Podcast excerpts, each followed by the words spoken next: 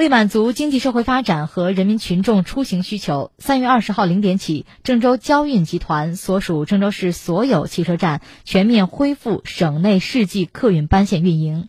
目前，郑州市已恢复一百一十一条客运线路，有出行需求的市民可以通过豫州行小程序实时查询全省最新客运班线信息，做好个人出行安排。